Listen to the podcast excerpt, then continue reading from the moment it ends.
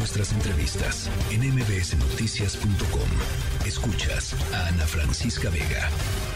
El ingeniero geólogo Delfino Hernández, investigador de la UAM Iztapalapa. Gracias por regalarnos estos minutos, ingeniero. Gracias, muy amable, gracias. Muchas gracias por la invitación. Al contrario, eh, a ver, pues, ¿por qué no nos platica un poco qué fue lo que sucedió y qué eh, elementos arrojan estas imágenes?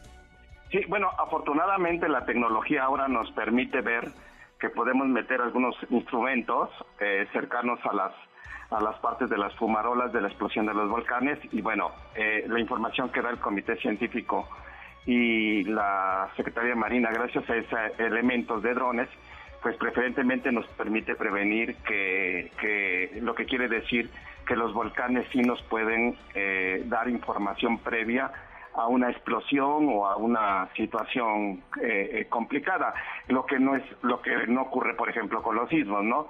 Los sismos llegan cuando menos lo esperamos y cuando menos preparados estamos. Entonces, la información que da el comité científico es importante, pero algo también muy preocupante Que, que, me resalta a mí es que, por ejemplo, este, ¿qué está pasando con las con la parte ambiental del Parque Nacional Iztaccíhuatl-Popocatépetl? ¿No? ¿Qué pasa con la flora y la fauna, no? Una reserva verdaderamente importantísima a nivel, a nivel regional y a nivel internacional y una de las reservas cercanas a una características de un volcán de manera internacional llama muchísimo la atención, ¿no? Porque esas reservas pues eh, ofrecen servicios ambientales que, que incluyen, por ejemplo, alimentos, abastecimientos de agua, eh, la regulación eh, climática, la polinización, el control de la erosión, así como espacios para la recreación.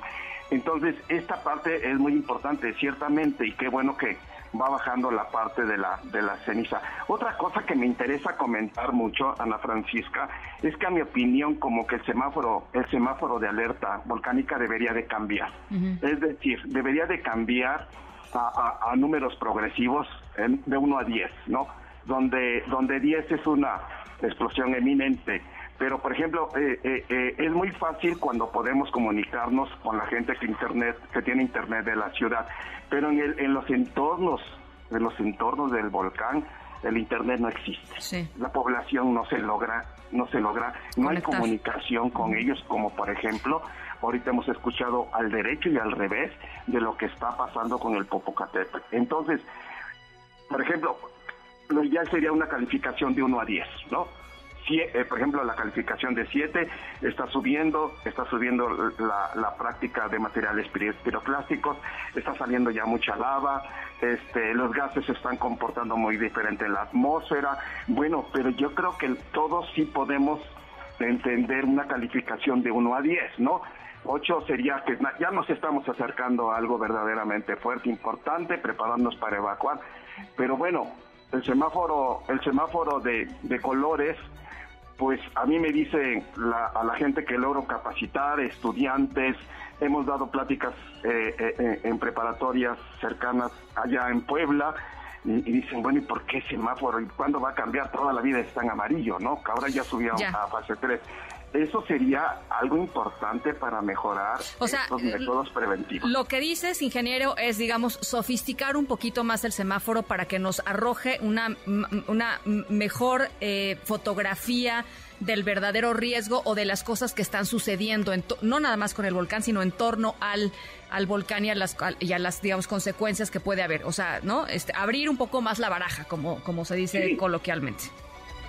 Sí, porque de veras que, por ejemplo, la otra vez di un curso en una preparatoria ya cercano a las, al, al Popocatépetl en una prepa y no dicen, no, pues todos los alumnos manejan fácilmente internet. Mentira, de 40 alumnos solo 15 tenían celular no está así como que tan fácil, que la información llega muy fácilmente, que están muy preparados ya la gente para evacuar. No es tan sencillo, por ello es que eh, ya tenemos un comité científico muy importante, pero otro punto clave es la protección civil. ¿Qué pasa si tenemos que, evacuar?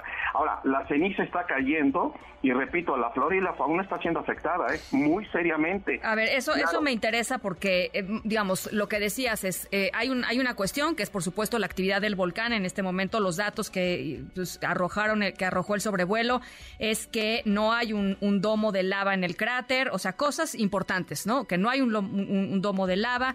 Eh, que van a seguir los tremores, eh, pero que digamos, eh, la, actividad va descendiendo. Pero por otro lado, hay consecuencias de lo que ya sucedió en días pasados y, consecuencias importantísimas para la flora y la fauna de este hermosísimo Parque Nacional. Y, algo importantísimo, en este Parque Nacional Iztaccíhuatl-Popocatépetl hay algo bien importante que hay que mencionar, es un pulmón de oxígeno. Para más, para hablamos y hablamos del entorno de cuántos estados y, todo lo que el Popocatépetl ofrece, eh, digo, no es un caso menor hablar de 20 millones de gentes ¿eh?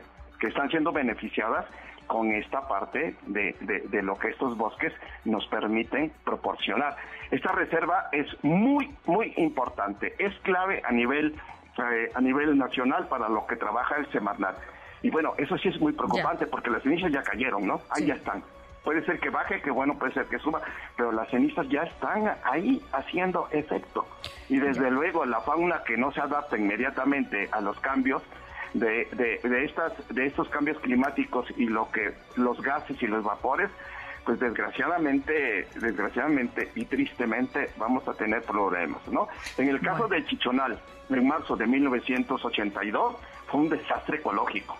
Durante tres días se acabó flora y fauna que había, había, había permanecido de 100 a 200 años, se acabó en tres días. Eso es algo verdaderamente importante que también y preocupante que, se debe de considerar en el marco. Claro, los habitantes siempre son muy importantes. De acuerdo. Bueno. Pero el otro no es un caso menor. Bueno, pues eh, importantísimo lo que lo que nos dices en, en, los, en, los, en las dos avenidas, en temas, por supuesto, del, del estado del volcán y en temas de lo que está dejando esto, que afortunadamente parece estar controlándose o controlado, pero bueno, pues con los volcanes nunca se sabe. Eh, geólogo, gracias, ingeniero, gracias por platicar con nosotros esta tarde. Muchísimas gracias, muy amable. Ingeniero eh, Delfino Hernández, eh, investigador de la UAM.